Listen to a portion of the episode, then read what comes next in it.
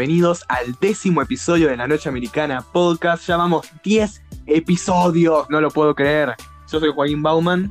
Yo soy Mateo Martinsen Hansen. ¿Qué onda, Toto? ¿Cómo andás? Todo bien, acá acabo de comer, así que estoy bien ready para hacer este episodio. No paro de sonar en mi cabeza la marcha de San Lorenzo, no sé por qué. Feo asoma ya sus rayos. Febo asoma, sí, sabés que yo pensaba que, que, viste que la letra dice Febo asoma, yo pensaba que, ante- que, que era tipo toda una misma palabra con W, Febo asoma. ¿Pero qué pensabas que significaba feo asoma? Era como un grito de guerra, viste, de San Martín, Febo asoma, y todo el mundo atacaba. Suena medio a palabra indígena, feo asoma. Pero bueno, sí, eh, se no paraba de sonar la cabeza. Y esto, estuve tan al pedo de la cuarentena que hice mi top de himnos. Y bueno, el puesto número uno, dejando lo, lo político y las ideologías de lado, me parece que es el de Sarmiento. Mira, fundamenta tu elección. No, tiene muchos cambios de ritmo, la melodía es linda. Y nada, me acuerdo que, que nada, sonaba lindo, me gusta. Ah, sí, Y además eh, menciona a la hija de Sarmiento, Laura. Por Porque no viste que en una parte dice padre de Laura, Sarmiento. Y, bueno, stop. Eh, ¿Qué películas anduviste viendo? y esta semana estuve viendo bastante, por suerte. Que eh, haciendo un rewatch de Relatos Salvajes, que no la había vuelto a ver desde 2014 cuando estrenó. Qué peliculón. En realidad eh, es medio trampa llamarla una película, sí. porque en realidad es una antología de cortos, no, no es una película propiamente dicha. Pero eh, nada, los cortos Claro. son, son muy buenos. Hay algunos obviamente mejores que otros, pero los que son buenísimos son buenísimos. ¿Tu favorito? Para mí, el primero o el último. Eh, El primero siendo el del avión, Pasternak, y el último siendo el de la boda. Los dos así más llamativos, aunque también está el de el más fuerte, el que es de los dos autos en la ruta, que también me, me gusta mucho porque Claro. es, es una gran crítica al macho, ¿no? A esa actitud de el, el tipo que tiene que estar todo el tiempo peleando, cagándose a piñas para ver quién la tiene más grande. Sí, a mí me gusta ese corto, eh, bueno, es el que también, ese es el que más me gusta a mí. También, además de la crítica, también es un cago de risa. Sí, es, es muy gracioso. Pero también, bueno, a mí, a, a mí me gusta ese, el del auto y el de mm, el chico que sale con el auto y atropella a alguien. Esos son mis dos favoritos. Sí, ese es como el más, el que más contrasta con los demás, porque es como más lento, se toma su tiempo, no, no es tan salvaje hasta bien al final. Me gusta porque nada, es esto de que es una familia más o menos de clase alta y utilizan al, ¿qué vendría a ser? Como al empleado doméstico. Claro, que era como una especie de jardinero y un par de cosas más. claro, al jardinero y después, como ve que le están robando plata por todos lados, después dice, yo no pongo un peso más ni menos, y viene el hijo y le dice, no, no te arriesgues por mí, y el jardinero le dice, oye, quédate tranquilo, Maxi, quédate tranquilo. Cifrón hace muy bien la crítica social, aun cuando es desde un lado más privilegiado, porque él eh, podría decir que es de clase me- media alta, pero aún así eh, la crítica social que hace es eh, bastante acertada y divertida y no, no llega a ser muy aleccionadora. Claro, eso es lo peor de todo, cuando una crítica social parece que te están cagando a pedos. Claro, Eh, las de Spike Lee me hacen acordar también, no que sean aleccionadoras, sino que están bien hechas. claro, sí. Justamente Spike Lee es un tipo que no tiene ningún problema en decir que los mensajes de sus películas son blancos de mierda, váyanse a cagar. Claro, Eh, pero lo hace de una manera que no es eh, tipo mo- mostrándote lo mal que la pasaban los negros en la esclavitud o aleccionador o me- medio porno tortura en el sentido, sino que claro, lo hace eh, reivindicando a los afroamericanos de, de alguna forma y de una manera no desde la pena o querer dar compasión, sino me- casi como contraatacando. Claro, aparte también algo que es bueno de la crítica social es no caer en el cliché, por ejemplo, decir los ricos son buenos, los digo los ricos son malos, los pobres son buenos, sino por ejemplo, de otro desde otro lado, me hace, por ejemplo, por decir una película Roma, ¿no? Que nosotros tal vez pensamos que no, va a terminar que como estamos tan configurado el cerebro así, pensamos la, su jefa, la de la protagonista va a terminar maltratando, le va a decir que aborte, qué sé yo, un montón de cosas, ¿viste? Y nada que ver. Claro, pero aún tampoco son del todo buenos, porque eh, después, eh, cuando termina todo, vuelven a la casa, ella sigue siendo la empleada. Claro, sí, bueno, pero me refiero, no es el malo más malo de la película, ¿entendés? Si no, no caen en eso de los ricos son muy malos y los pobres son muy buenos. Mismo también Parasite.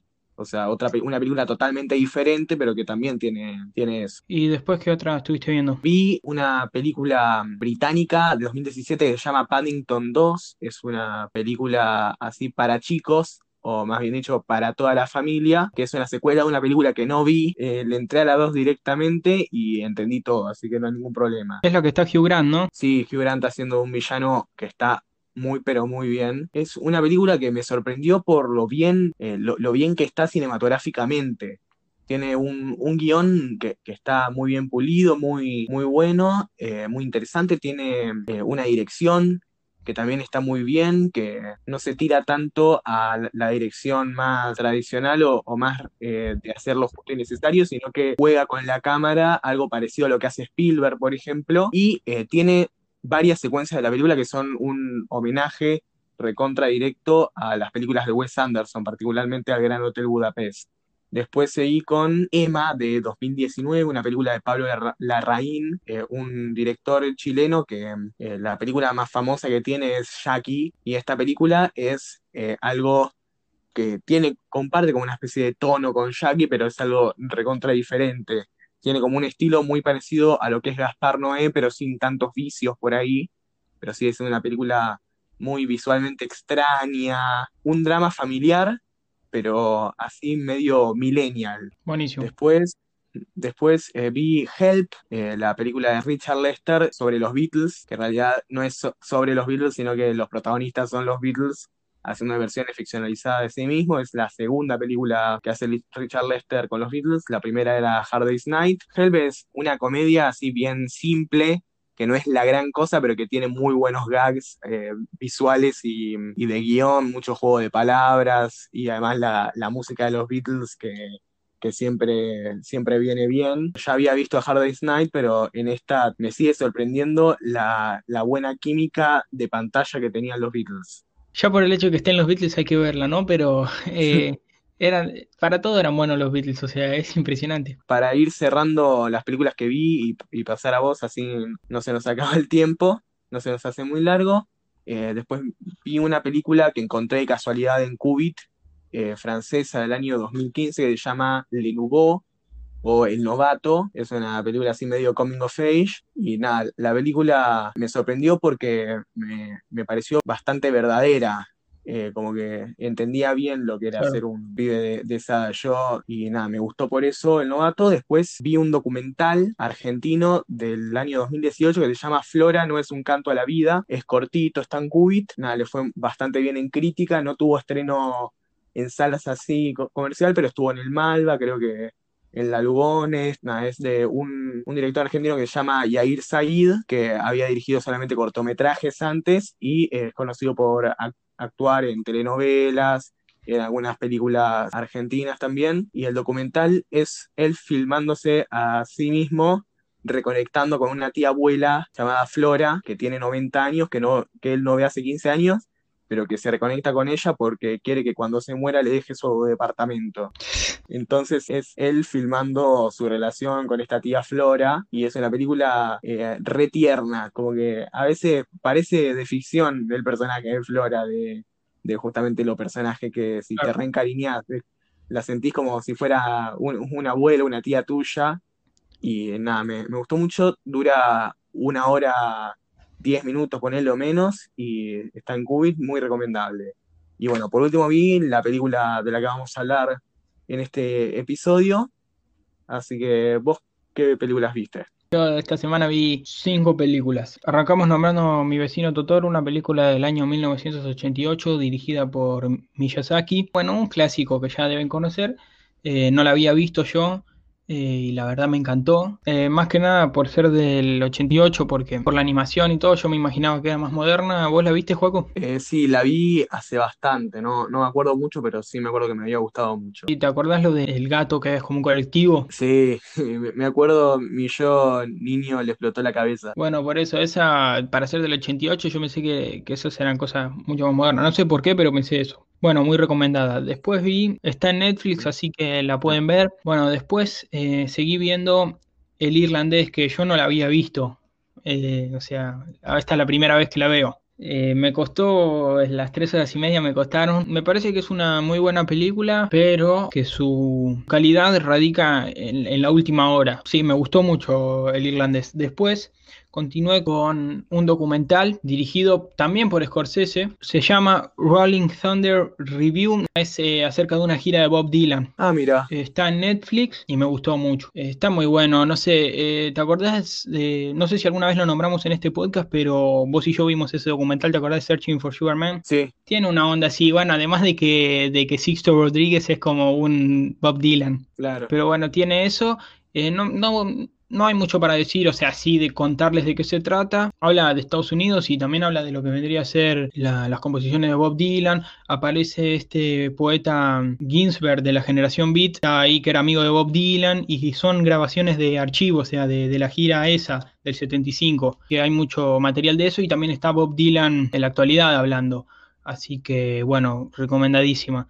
Y después empecé a ver una película que no terminé, eh, no porque no haya querido, sino porque tuve un problema de resolución, que es un problema que a mí me persigue. O sea, tenía, tenía un, un, problema, no sé si en realidad si la película era así, pero no creo que fuese así. Yo, o sea, yo estaba viendo la película y de la nada noté como que cambiaba la resolución y quedaba muy deformado todo y dije, no, esto no puede ser así ni en pedo. Y bueno, la dejé de ver, pero bueno, hasta lo que estaba viendo... ¿Cuál es? Hasta que lo estaba viendo me estaba gustando. La película es Crooklyn de Spike Lee del año 94. Me estaba gustando mucho, eh, más que nada porque ya estaba con la premisa de que era una película que hablaba sobre la infancia de Spike y bueno, sí se nota, estaba buenísima, pero de la nada me pareció que había un error ahí, estoy casi seguro que había un error, entonces la dejé. Para, para, acá googleé Crooklyn Aspect Ratio, eh, relación de aspecto, y dice, en la película de Spike Lee, Crooklyn, la relación de aspecto cambia cuando Troy va a visitar a su familia al sur para enfatizar eh, lo extraño y raro y, y nuevo que es todo para ella.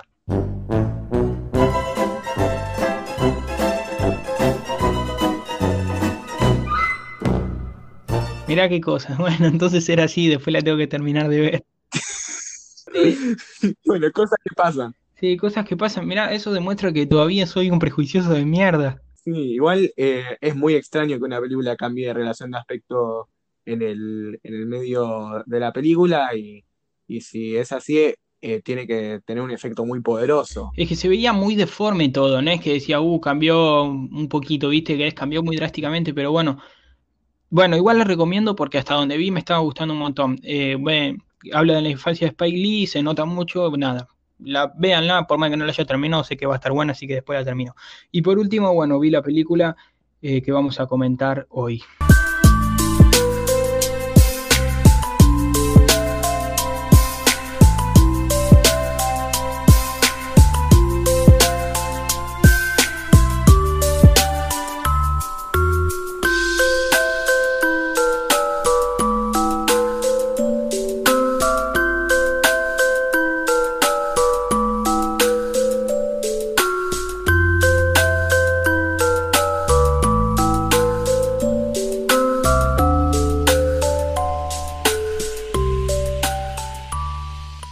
¿Qué película vamos a comentar? Hoy vamos a comentar El viaje de Chihiro, también de Miyazaki, una película del año 2001, ganadora de un Oscar, de un Oso de Oro, ¿qué más ganó? Un montón de cosas ganó. Sí, podría decirse que fue la película que mm, abrió el cine de anime al mundo de una manera que, eh, que nunca antes había pasado. Claro, ya sé, ah, yo no estoy muy a favor de eso de las mejores películas del mundo según quién, ¿viste? Porque voto yo y es diferente la cosa, pero, pero bueno, también la nombraron como quinta mejor película del mundo en una encuesta de Inglaterra, pero bueno, sí, una película muy conocida. Claro, sí, hablamos de Miyazaki en nuestro miércoles de, de biografía de esta semana, el estudio Ghibli del que Miyazaki es el fundador y principal referente, viene produciendo desde los 80, ¿no? Un montón de eh, de, películas de, de, animación. Yo solo vi esta y, y mi vecino Totoro. Las dos me, me, gustaron mucho, pero tienen un montón de películas conocidas e interesantes, muchas que se empezaron a valorar una vez que el viaje de Chihiro tuvo el revuelo que tuvo. Claro, ya eran más o menos conocidos, pero en Japón. O sea, que se haya abierto al mundo es mérito del viaje de Chihiro, me parece. El anime, anime o anime, nunca sé cómo, cómo se pronuncia. No sé si es la única técnica de animación que se usa en Japón, pero sí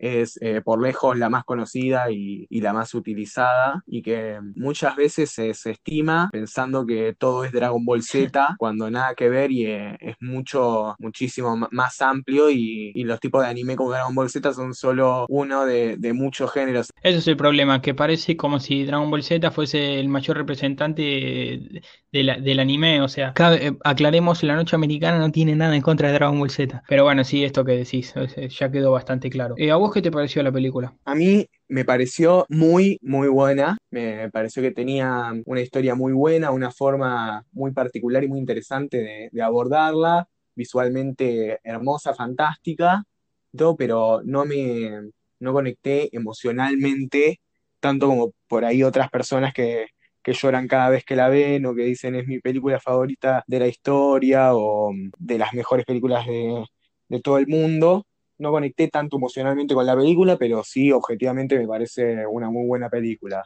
O sea, ¿es la primera vez que la ves? Sí. Bueno, yo eh, la primera vez que la vi opiné lo mismo que vos, te voy a decir. O sea, eh, por eso es importante ver muchas veces las películas, porque justamente yo la primera vez que la vi no conecté mucho, eh, digamos, la valoré como película, pero emocionalmente no, no me tocó. Pero después, esta, bueno, la vi por segunda vez para hacer el podcast de hoy y nada que ver, fue como redescubrir una película, me encantó. Dije, ¿qué mierda me pasaba cuando la vi que no me había gustado? Y conecté, conecté 100% y, y me fascinó 30 veces más que la primera vez que la vi. A veces pasa eso. También hay que tener en cuenta que somos humanos y tal vez en un, día que tenemos, por lo que nos pasó ese día, eh, percibimos diferente lo que es una película, ¿no? Claro, sí. También en el sentido de películas que te gustaron y después la segunda vez ya no te gustan. Claro, esta es una muy buena oportunidad para que mm, vos me, cuentes por qué, mm, durante el episodio, por qué te, gustó tanto y por ahí yo termino el episodio poniéndome la remera así de Miyazaki, la vincha tipo fan de Wanda, pero que diga Miyazaki. No, que diga Hayao. Hayao, sí. Bueno, eh, ¿querés contar de, qué se trata? Dale, es de esas películas que eh, arranca y ya arranca con todo, no, no, no se pasa mucho tiempo presentando personajes, sino que los presenta a través de, la acción, ya arrancando con todo. Una niña que se llama Chihiro, que se muda de ciudad con sus padres y está como medio rechazando ese cambio, no le gusta mucho, le gustaba su escuela anterior, sus amigos anteriores, todo, y cuando están yendo para su nueva casa, se encuentran con una especie de edificación abandonada, extraña, por la cual entran y ven como un montón de edificios más eh, que parecen relativamente nuevos, pero que de los que nunca habían eh, escuchado hablar, que no, no hay gente, eh, hay como una especie de mini aldea con comida y cuando se, hace de noche comienzan a pasar eh, cosas extrañas. Y bueno, eh, medio que la voy a dejar ahí porque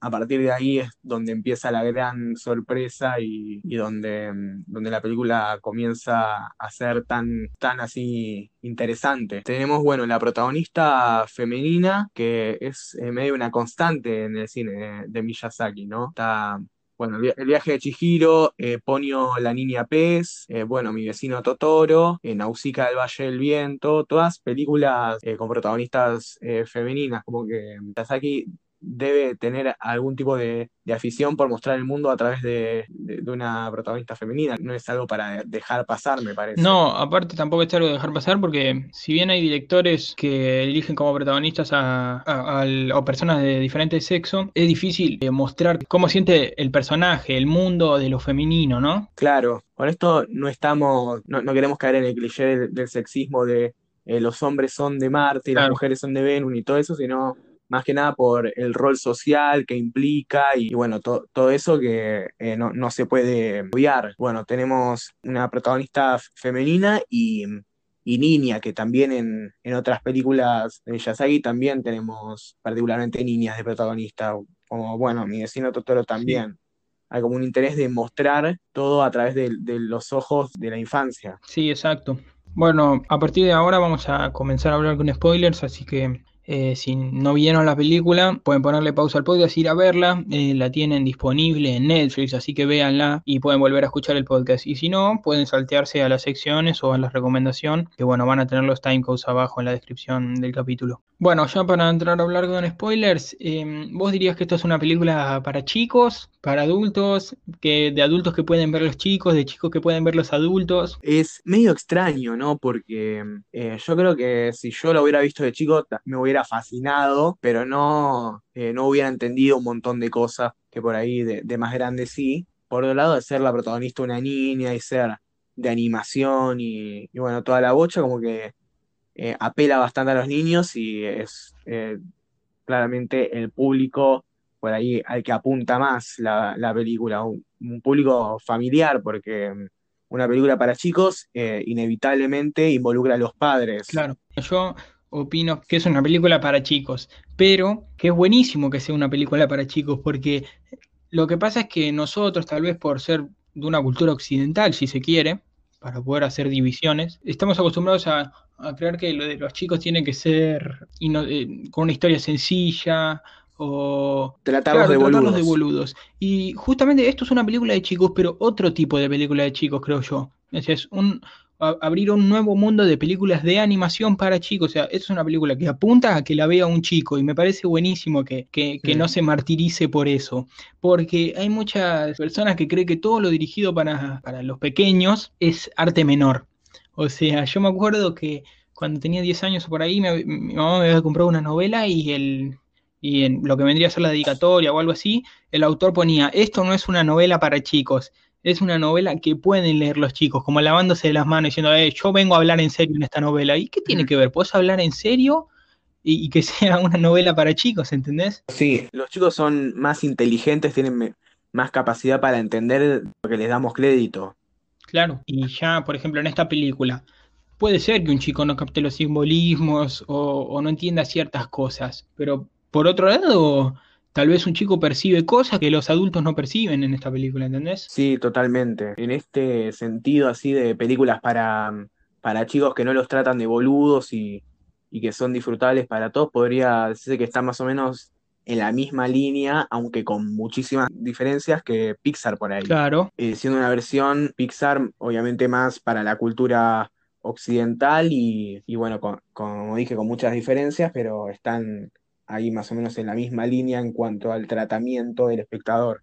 Bueno, eso es lo que respecta al género, se podría decir, pero después otra cosa muy valorable que no había notado yo en la primera vez que la vi, es que me puse a pensar y a prestarle más atención a lo que vemos, ¿no? Porque mm. al, ser una película de animación es, raro, porque no, te voy a decir la manera en que está filmada, porque no está filmada, o sea, no hay una cámara de por medio. Sí, igual inevitablemente el cine de animación eh, tiene que tener una, una cámara ficticia. Claro porque la acción se tiene que recortar en planos de manera bastante similar a lo que es una película con cámara, pero en este caso tiene, bueno, el ser 2D lo que le agrega un nivel de, complejidad. Claro, bueno, entonces de esta cámara ficticia noté que está muy bien trabajada. No sé si lo, si te pusiste a fijarte en eso pero yo no estoy acostumbrado a ponerle películas de animación o para chicos, como quieran decirle, mm. Eh, ver, no sé, una cámara subjetiva, un paneo, eh, no sé, ese tipo de cosas. Claro, sí, totalmente, como que tiene un laburo, eh, digámosle, de cámara, aunque no, existe la cámara, pero tiene un, claramente un laburo de cámara muy, muy interesante, muy, muy complejo. Por ejemplo, para nombrar una escena, la parte de la película en la que Chihiro o Zen, no sé cómo le vamos a decir, Chihiro va hacia el último piso a encontrarse con Chubaba. Cuando ella llega y no sabe si tocar o pasar directo, se abren todas las puertas y se van prendiendo las luces, viste que tal vez eso es mucho más valorable si ponerle lo hicieran en la vida real con actores, iluminación y todo, es más valorable porque es más complejo realizarlo, pero en lo visual, en cómo lo percibimos, es casi idéntico, ¿entendés? Entonces, eh, me parece que lo que transmite esa, esa dirección, esa elección, es buenísimo. Y, por ejemplo, cuando no nos muestran a Yubaba directamente, nos muestran un plano detalle de su boca primero, que dicen, vení para acá. Después, mm. un plano detalle de su mano, como generando suspenso. Y es, está muy, unas elecciones muy, muy buenas para mí. Sí, se nota que Miyazaki es un gran director, eh, más allá de, de lo que es un gran director de animación. Es un gran director y punto. Claro, perfecto, perfectamente explicado eso, claro. O sea, él es un director. Después las películas que hace es otro tema. Me interesó mucho ahora que estábamos hablando de, de- del trabajo así de, de cámara ficticia, eh, esto de que es un espacio 2D, pero que tiene mucha tridimensionalidad, sin perderlo 2D. Claro, totalmente. Como que se nota la, la profundidad, todo, uno no lo siente eh, como, como plano, lo siente eh, profundo, le siente como profundidad de campo, todo hecho en, en animación 2D. Obviamente, eh, al ser una película más moderna, tiene como fragmentos así en, en CGI, de, CGI Claro, 2D, eh, imagen hecha. Por ejemplo, los reflejos en los vidrios me sorprendieron un montón, porque es muy difícil dibujar en 2D un reflejo. Por ahí en animación 3D es menos complicado, pero en, en 2D, ¿cómo, cómo lo haces? Y acá lo hace muy bien. Ahí se nota que hubo más laburo de computadora, pero aún así se ve impresionante. claro. Bueno, y después en lo que respecta a la historia, volviendo a relacionarlo con lo que vendría a ser el cine para chicos, el de grande y todo eso, esas divisiones un tanto estúpidas, me parece también valorable que la historia en sí no es, eh, aunque ya lo dijimos antes, que es la típica historia para chicos, pero en el esquema tampoco es, es clásico, porque una película para chicos tal vez es de aventura, ¿no? O, o de resolver un Mm, problema, eh, tenemos un protagonista que, se, que tiene un obstáculo y no sé, está todo muy claro, ¿viste? Todo muy como lo que dijimos en el capítulo del graduado, o si lo queremos decir así, como cine clásico, ponele, está todo muy bien esquematizado, ningún cabo suelto. Y en el viaje de Chihiro, esta segunda vez que la vi, yo noté que así como hablábamos de cine, arte y ensayo en el capítulo del graduado, acá también hay cabos sueltos, cosas que, que, que incluso un adulto, un chico, el que sea, el que lo está viendo, el espectador, no, no termina de entender. Que aunque después se expliquen o no se expliquen, porque acá se explican, a diferencia de otras películas, mm. eh, en el momento te deja un, un- un tanto raro.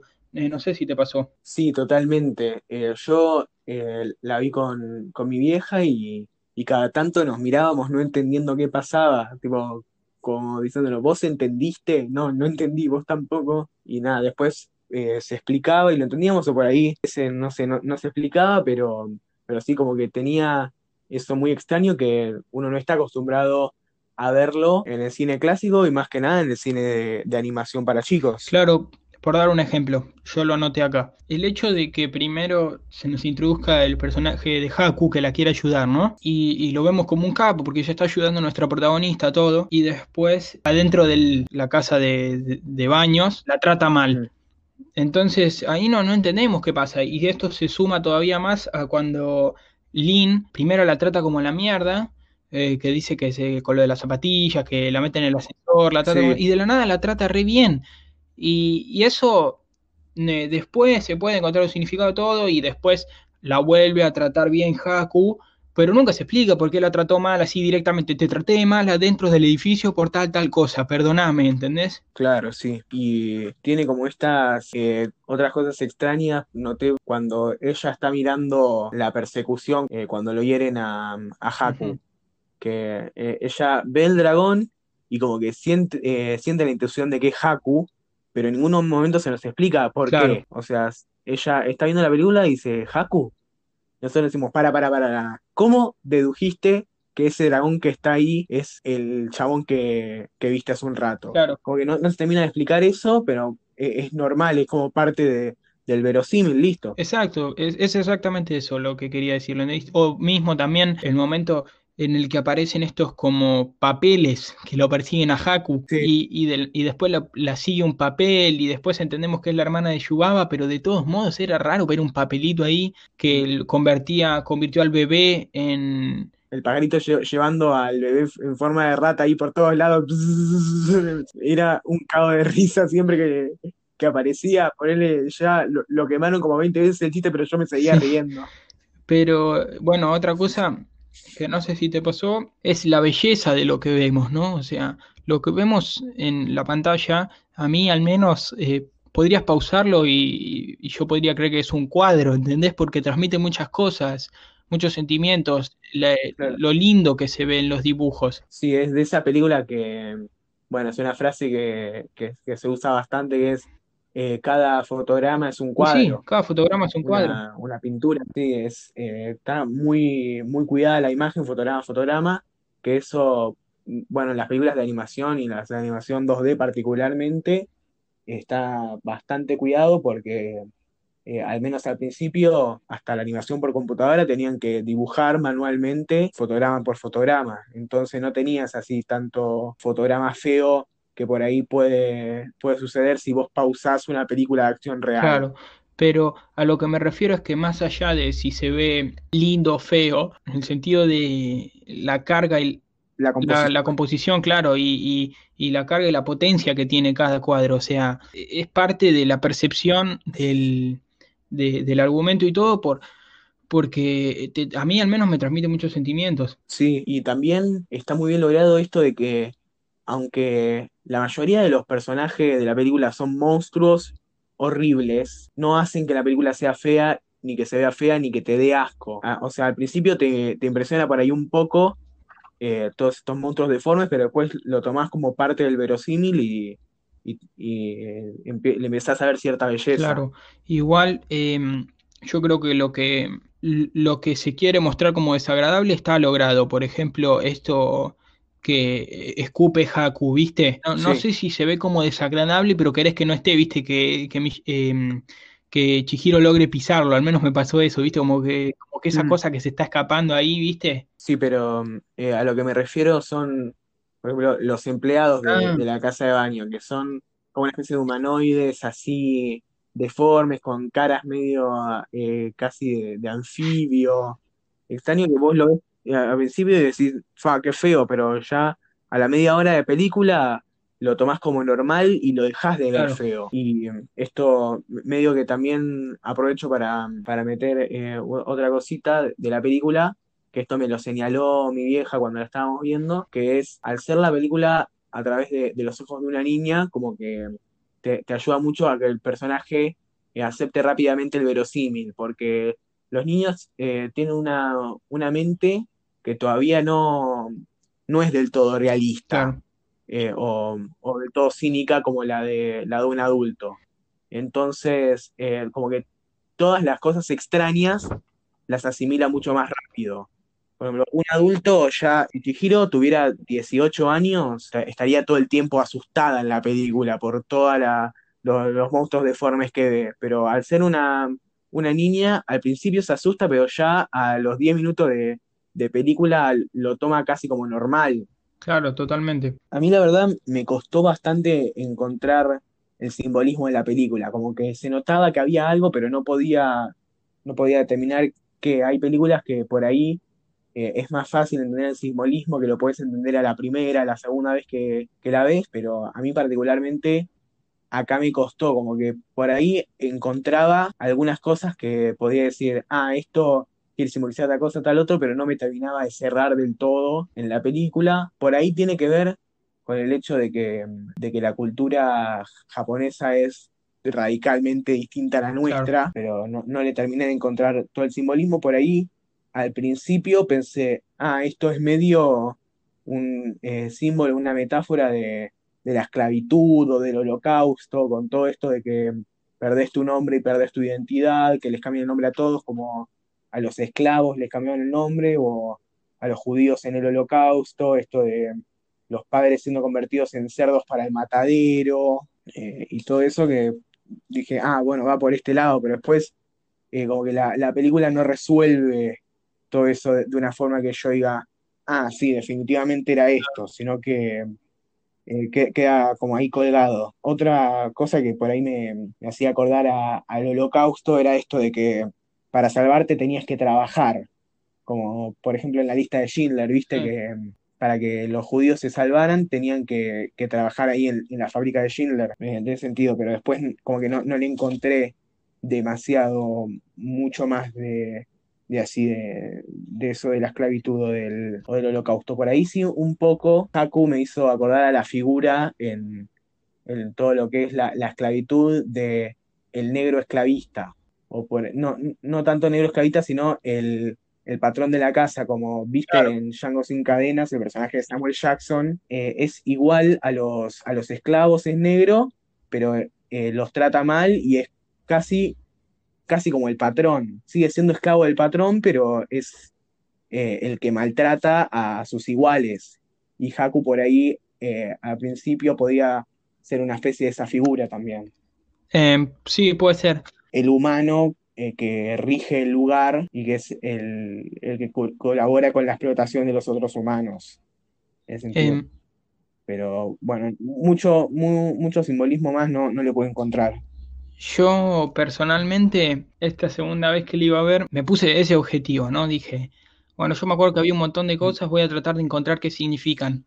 Y me pareció una tarea, a medida que le iba viendo, bastante tediosa, porque me parece que la película no pasa por ese lado, ¿no? Me parece que pasa más por, por lo que te genera eh, sentimentalmente hablando, que obviamente tiene simbolismos, pero no creo que constituyan toda una metáfora. Puede ser que sí.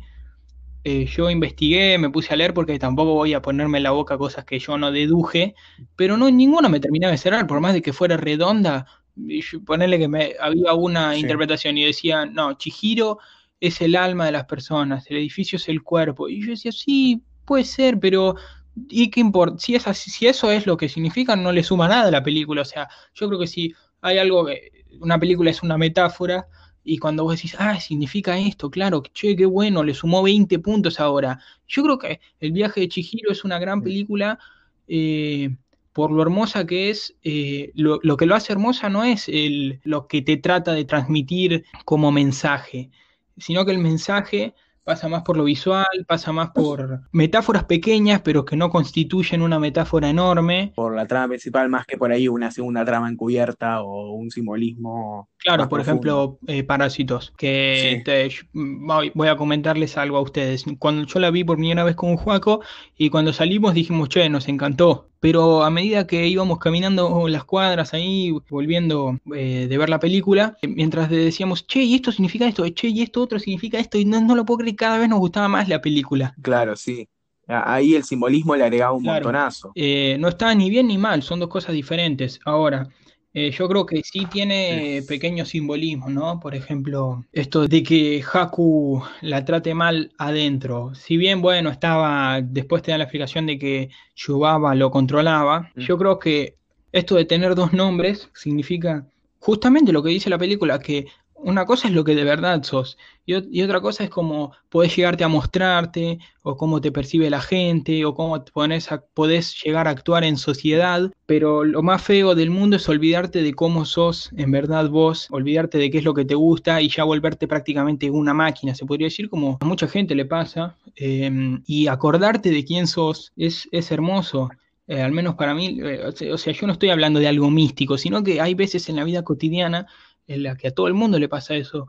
Decir, claro, yo de chico me gustaba tal cosa, claro, y es, eh, me parece hermoso eso. Y justamente que Haku la trate mal adentro del edificio que vendría a ser para mí la no intimidad, la sociedad, todo, y que después cuando están afuera, que cuando la esperan en el puente, cuando la ve por primera vez, cuando van, eh, cuando se encuentra en la casa de la hermana de Yubaba, ahí siempre la trata bien hacia afuera, porque es el verdadero Haku, su verdadera personalidad. Solo que le faltaba el nombre para acordarse de quién era. Sí, muy, eh, muy interesante eso. No, no lo había pensado así, pero, pero sí tiene, tiene todo el sentido. Eh, después, esto de que, bueno, si se quiere ir más lejos, si bien Yubaba y la hermana te, no las presentan como mellizas o como gemelas, se podría decir que la verdadera es la hermana, la, la que se llama diferente, porque mm, es la que vive más austeramente, es más amable, y Yubaba es la que está consumida por el oro, por las cosas que en verdad no existen, porque mira esto que estoy bastante orgulloso de haber detectado esto. Yubaba está nos las presentan en varias, en varias escenas como una persona que está ahí con sus joyas y cuando le tocan la puerta guarda rápido las joyas y está todo el tiempo alabando sus riquezas, como si eso le diese algo. Pero después cuando se deshacen los hechizos, también se deshace lo que es el oro. Es algo que no existe en realidad. Entonces, Claro, sí. la Yubaba eh, sería solo, Yubaba y su hermana serían un- un- una misma persona, pero una sería justamente la verdadera Yubaba y la otra es la consumida por lo que vendría a ser la codicia y bueno, y todas esas cosas que ya sabemos. Ahora, lo que me hizo cerrar 100% esa teoría es que mm, Chihiro le dice abuela a, Sí. a la hermana y después cuando llega al puente le dice Obata, también le dice abuela, a Yubaba, como dándose cuenta que son la misma, la misma persona. Sí, son, bueno, en un momento lo dice la hermana, son dos caras de la Claro. misma moneda, que se llevan mal porque son muy parecidas, pero una está consumida, como vos decís, por, por el oro y por las riquezas y todo, y la otra es eh, austera, vive en las afueras y es una eh, vieja Claro. encantadora. Eh, pero mismo también para reforzar lo anterior, lo de acordarse de quién es uno, es esta frase que dice, mm, que dice la hermana de Yubaba, que me encantaría poder saber el nombre porque no me acuerdo cómo era, la frase que dice, que me parece la mejor de la película, o al menos la que más me llegó, dice una cosa, no, lo dice exactamente así, pero dice que una cosa es no acordarse de algo y otra cosa es olvidarlo. O sea, vos eh, nunca, nunca te olvidas de las cosas por más de que no las recuerdes, que son dos cosas diferentes, ¿entendés? Está adentro tuyo. Eso me pareció Claro. buenísimo porque yo, por ejemplo, si me pongo a pensar, en este podcast me voy a poner bastante sentimental, voy a aclarar eso. si yo me acuerdo de cuando era chico, tal vez no me acuerdo exactamente de los hechos, de, ah, sí, una vez fui, no sé, al parque de la costa con mi familia, qué sé yo. De eso puede ser que no me acuerde nada, absolutamente nada, pero sí me acuerdo de cómo se sentían las cosas cuando era chico, cómo percibía yo el mundo. Claro. En ese sentido, siento yo, de los recuerdos. O por ahí también uno algo que ve o algo que escucha le hace recordar eh, un, un recuerdo feliz que por ahí no, no había eh, tenido en 10 años, pero que lo Claro. recupera y, y se siente como muy lindo Eh, La típica, ponele que suena una canción que escuchabas en una publicidad de cuando eras chico, ¿entendés?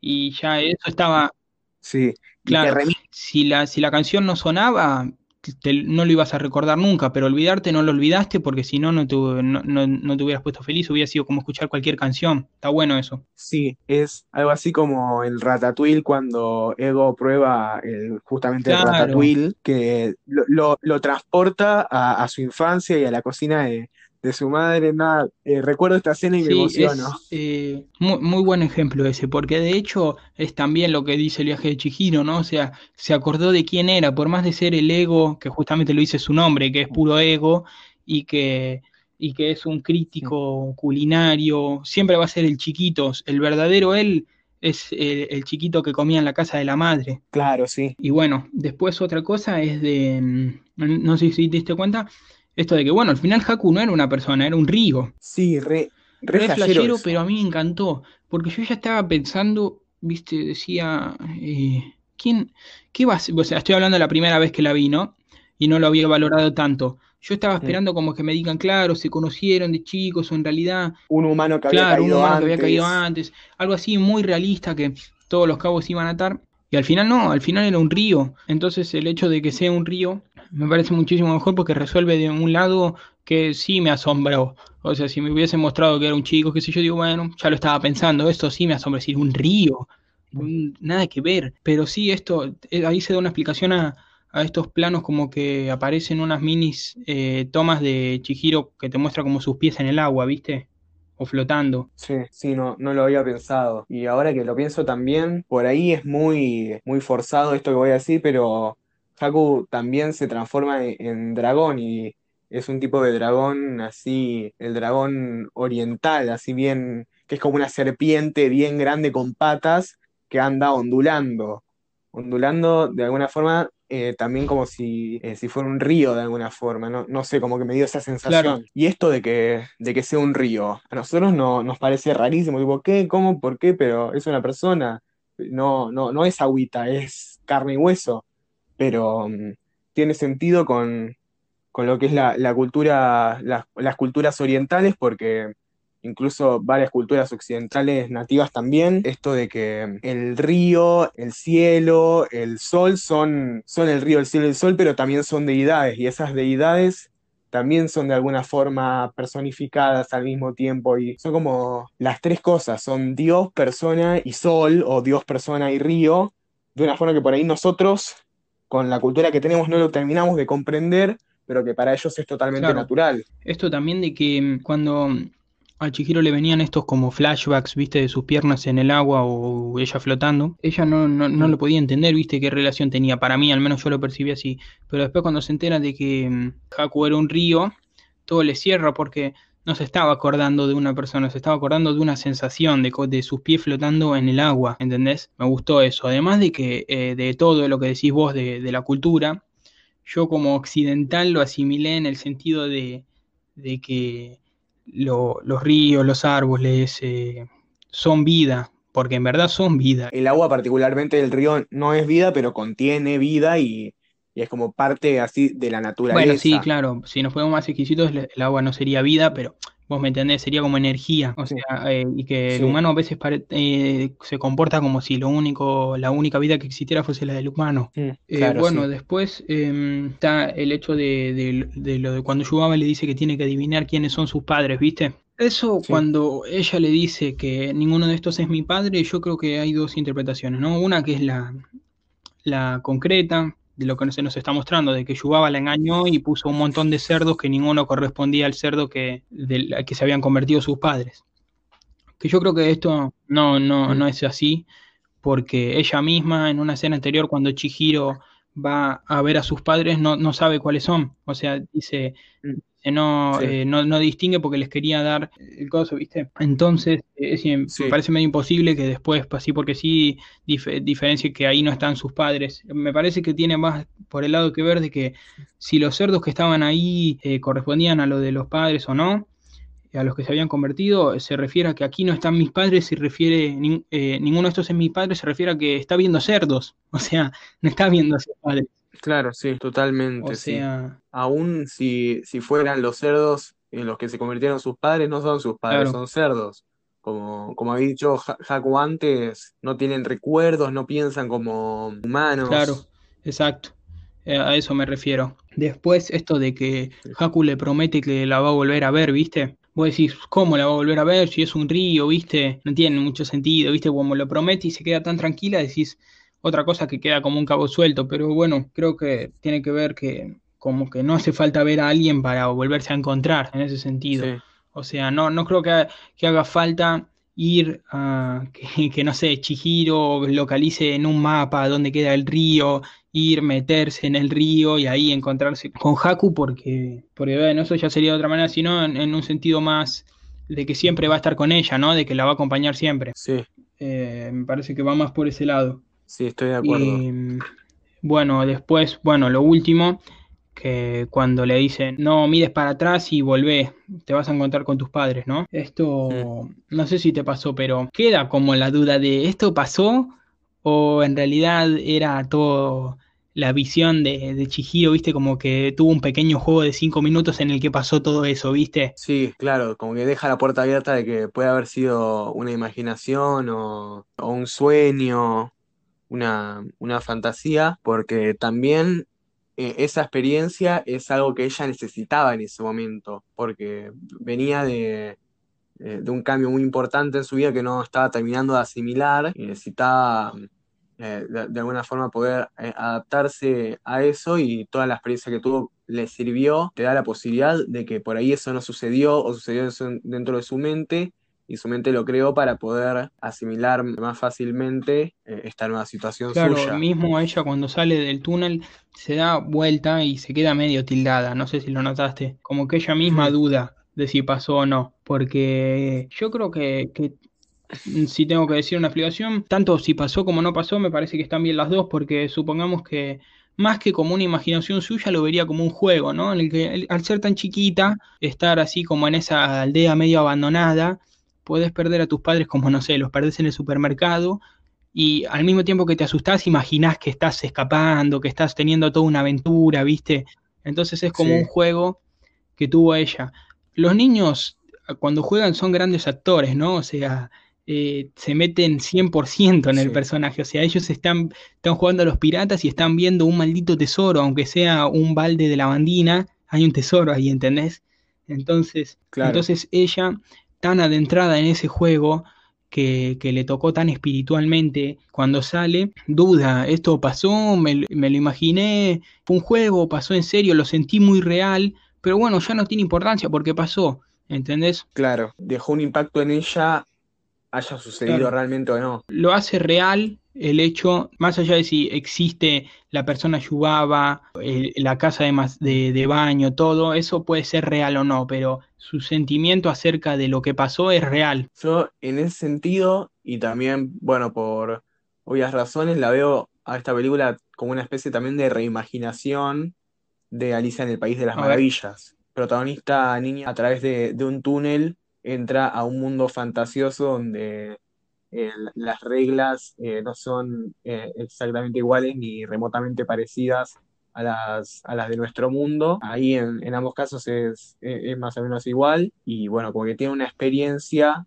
extraña de la cual sale y vuelve a su vida normal de una forma que, que no termina de entender si sucedió o no todo lo, lo que vimos y lo que ella vivió, pero que le genera un impacto a ella suficiente como para um, haber crecido durante, durante esa experiencia. Claro, sí, ahora que lo decís, sí, muy parecido. No digo que sea una copia ni nada de eso, no lo digo en el sentido negativo, sino que toma como una historia ya conocida y la hace totalmente distinta, porque, o sea, más allá de esa estructura y de esas similitudes, son películas totalmente distintas y que no tienen exactamente el mismo mensaje, no, eh, no comparten un montón de cosas, pero me parece que sí es como una especie de reimaginación claro, del mito. Totalmente. Bueno, hasta acá el análisis y la charla sobre el viaje de Chihiro. La verdad tengo que decir que esta, esta charla me ayudó muchísimo en la percepción de la película y la, verdad ahora la, entiendo mucho más y la, la, disfruto mucho más. Me gustaría verla de vuelta, así que Toto, bien, hecho, eh, eh, que la película me cerrara mucho más que antes y que la, tenga mucho más estima que antes. Es más, ahora creo que voy a pasar mi puntaje de Letterboxd de un 4 a un 4,5 o si me das una, unos días más a un 5. Está bien. Buenísimo. Así que pasamos a las secciones.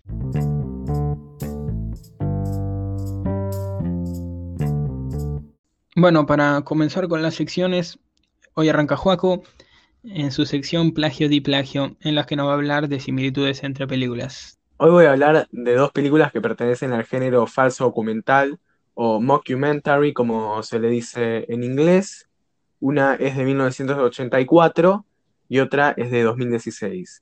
La primera película, la de 1984, se llama This is Spinal Tap y está dirigida y escrita por eh, Rob Reiner. Trata sobre un documental eh, falso que, filma a una banda ficticia de metal llamada justamente Spinal Tap. La película es medio una sátira de las bandas de metal, eh, del rock de, la época, así, de la industria. Una sátira lógicamente bastante cómica, que es, bueno, se ríe un poco de los excesos, de, todo lo, que es el, el ambiente tiene gags muy graciosos, por ejemplo, eh, siempre están cambiando constantemente de baterista en la banda porque los bateristas que tienen se mueren de maneras extrañas. Uno es por combustión, por combustión espontánea de nada, de la nada, el flaco se prende fuego solo y, se combustiona y nada, tiene así gags medio raro, pero después está todo filmado como si fuera un documental, pero es todo ficción. Y este fue, eh, se dice, el primer falso documental, el primer eh, o al menos el primero en ser eh, mundialmente conocido. Mismo Rob Reiner fue el que acuñó el término mockumentary para referirse a este tipo de películas. Mockumentary se dice porque mock significa eh, broma o burla y mezcla con documentary, mockumentary. Hay como una gran tradición de documentales verdaderos de rock, como por ejemplo Gimme Shelter de Scorsese y em, varios otros, y medio que también es eh, una, una, sátira de estos documentales. Y bueno, esto me da pie para la segunda película de la que voy a hablar, que es Popstar, Never Stop, Never Stopping, una película de 2016 dirigida por Akiva Schaffer y Jorma Tacone. Eh, dos de los tres miembros de la banda The Lonely Island. El tercero es Andy Samberg, que es el eh, coescritor y protagonista de la película. eh, The Lonely Island es una banda de rap de comedia. Son conocidos más que nada por haber trabajado mucho tiempo en Saturday Night Live. Esta, banda tiene música así de comedia de una forma muy así de auto autosátira, auto roast, que es eh, muy muy gracioso y, y tienen no, no tienen ningún tipo de tabú en sus canciones.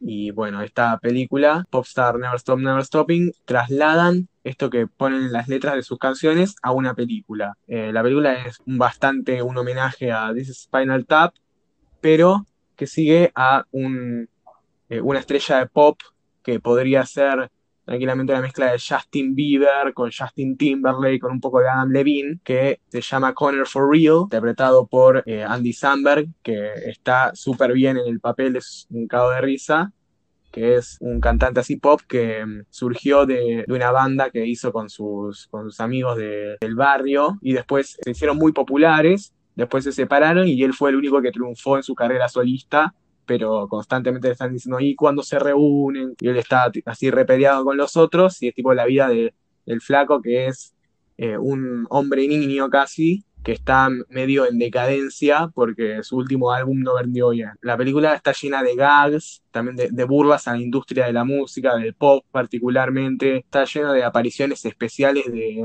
artistas de, la vida real hablando como si tipo este fuera real o si los Star Wars hubieran sido verdad. También tratan mucho de que se vea como si pueda, eh, haber sido tranquilamente un documental de verdad, pero también tiene secuencias muy, muy bizarras que, que casi que rompen la ilusión, pero que terminan quedando bien. La peli eh, dura una, hora y media, está en, Netflix y es considerada por muchos eh, una de las mejores películas de comedia de los últimos tiempos. No le fue muy bien en taquilla, de hecho recaudó bastante menos de, lo que costó, pero eh, con el correr de, los años, poco tiempo, se empezó a, a valorar más. Hoy en día es, eh, como dije, es considerada una de las mejores comedias de, los últimos tiempos. Otro fuerte de, la película son las canciones, que bueno, al ser de Lonely Island una, una banda que se especializa en música de comedia, es un- uno de los puntos más fuertes de la película. Tiene canciones con, eh, con versos como Mona Lisa, you're an overrated piece of shit. Mona Lisa, sos un pedazo de mierda sobrevalorado. O tiene toda una canción en la que compara él cogiéndose a una chica con los Navy SEAL matando a Bin Laden. Entonces hace tipo todas metáforas así, eh, tipo, eh, ella dijo, invadí mi cueva con tu unidad especial. Eh, tiene muchos temas eh, muy graciosos que te recontra cagas de risa, así que nada, la, la recomiendo mucho. Eh, This is Spinal Tap también, así que nada, véanlas. Bien. Bueno, ahora nuestro querido Mateo Martinsen, alias El Corregidor, nos va a presentar su sección que ya van 10 episodios y sigue sin tener nombre y nunca lo va a tener, en la cual eh, nos va a hablar de, de una película que no le fue muy bien en taquilla, pero le fue muy bien en nuestros corazones. En este episodio, ¿de cuál vas a hablar, Toto? En este episodio vamos a hablar de una película animada, al igual que El viaje de Chihiro. Eh, estamos hablando de la película El planeta del tesoro perdido del año 2002. Mira, eh, de Disney, ¿no? Sí, es de Disney. ¿Vos te la acordás de ver de chiquito? Recuerdo haberla agarrado en la tele, pero creo que nunca la vi entera. Claro, esto en verdad es como una mini trampa porque en verdad no es que terminó siendo un tremendo clásico o un tremendo éxito, pero yo tenía el recuerdo de que todo el tiempo la daban en la tele, entonces bueno, básicamente es una película que si la nombro Sí. yo creo que la gente la conoce. Eh, cuestión que es del año 2002, año en el que llegó al mundo su servidor. Es un tanto raro porque voy a dar un poco de contexto. Me voy a ir hacia el año 1989 y vos dirás, ¿por qué? Si la película es del 2002 y yo te voy a decir, bueno, espera un poco. Y entonces te voy a explicar que en el año 1989 se dio lo que se dice el renacimiento de Disney Sí. con la película La Sirenita, dirigida eh, por... Pero no íbamos a hablar del planeta del tesoro perdido. Te dije que esperes. Bueno, bueno, perdón. Entonces estaba dirigida por Ron Clements y por John Masker. Y bueno, vos me dirás, ¿por qué te estoy diciendo estos nombres? ¿A quién le importan? Y yo te voy a decir, los vamos a retomar en el futuro. Bueno, La película eh, de La Sirenita eh, significó un renacimiento para Disney porque en el año 66 murió Walt Disney y en el año 71 murió Roy Disney, que bueno, ya todo el mundo sabe quién es Walt Disney y bueno, entonces eh, murió y como que en los años 70 Disney quedó bastante relegado, no le fue muy bien, no cosechaba muchos éxitos y no sabía muy bien para dónde encarar hizo películas que le fueron estrepitosamente mal. mucha gente hablaba incluso de que Disney iba a dejar de existir y todo, que ahora en la actualidad prácticamente Disney está comprando todo.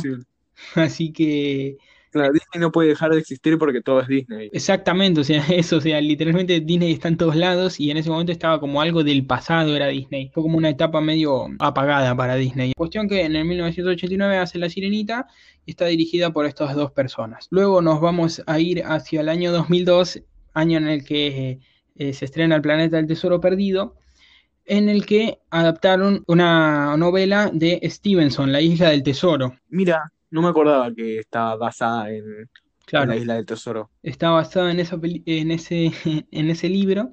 Y está dirigida esta película por las mismas personas que dirigieron La Sirenita. Entonces, Igual es como una versión espacial, ¿no? De, de la isla del tesoro, porque la isla del tesoro es involucra un barco y una isla, y acá es tipo un planeta.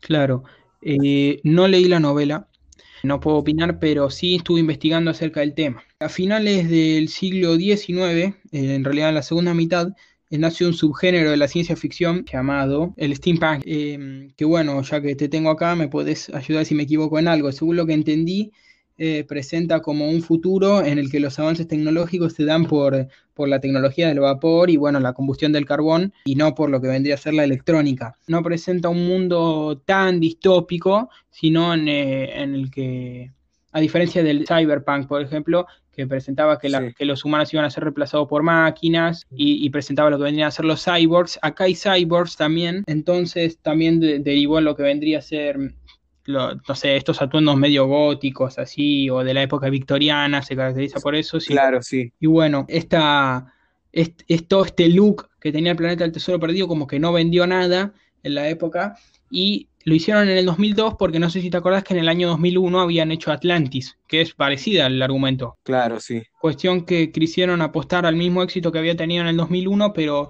toda esta estética medio rara no sirvió y además es que es una de las últimas películas eh, realizadas en animación tradicional, porque estamos hablando del año 2002 en el que la animación digital con Pixar y DreamWorks cada vez estaba más presente y esto era como un híbrido entre animación hecha en, eh, computadora por 3, en 3D y 2D, entonces era algo medio raro y a la gente no le interesaba. Cuestión que esto terminó, ya tenían planeado hacer una secuela de La Isla del Tesoro, pero directamente la cancelaron porque la película con 140 millones de, dólares de presupuesto recaudó 100 millones mundialmente, no en Estados Unidos, o sea, le fue desastroso. Uh. Cuestión que cancelaron la secuela y para siempre sepultaron lo que vendría a ser la animación 2D en Disney. Entonces... Claro, hicieron, creo que después de películas así importantes de Disney en, en 2D, eh, La Princesa y el Sapo, que es de 2009, y después nada más. Por eso.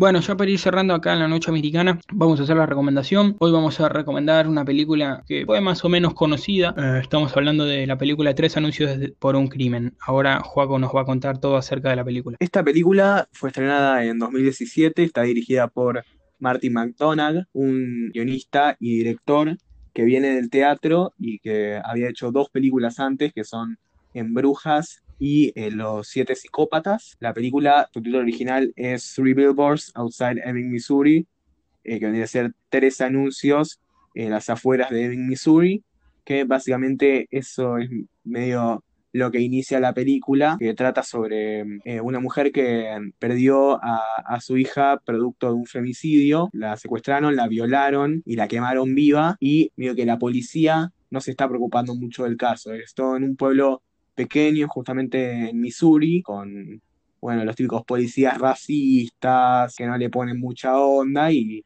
la mina medio que se cansa y le chupa todo un huevo ya y se pone a, eh, amenazar a los policías, a, pegarle a la gente y eh, como recurso para revivar el caso alquila tres anuncios gigantes que hace años que no se usaban en las afueras del pueblo, que dicen algo así como, eh, mi hija fue asesinada, quemada viva y violada, todavía no hay ningún detenido, ¿cómo puede ser, jefe? Jefe refiriéndose al jefe de policía. Bueno, a partir de ahí se desata toda la trama en la que el pueblo medio que se le pone en contra porque el jefe de policía resulta que tiene cáncer, entonces le dicen, ¿cómo le vas a hacer esto al pobre tipo que tiene cáncer? Y bueno, la, película pasa mucho tiempo con, bueno, la protagonista y ella que se siente también medio culpable por la muerte de la hija y lo está procesando todavía. Y bueno, también pone foco en distintos personajes del pueblo y en las que todos tienen más de una dimensión. Y bueno, es una película así medio sencilla, por así decirlo, pero que mm, es muy profunda y muy interesante y bueno, estuvo nominada al Oscar, perdió contra La forma del agua. Es una, una gran película, ¿no, Toto? Sí, peliculón, la verdad.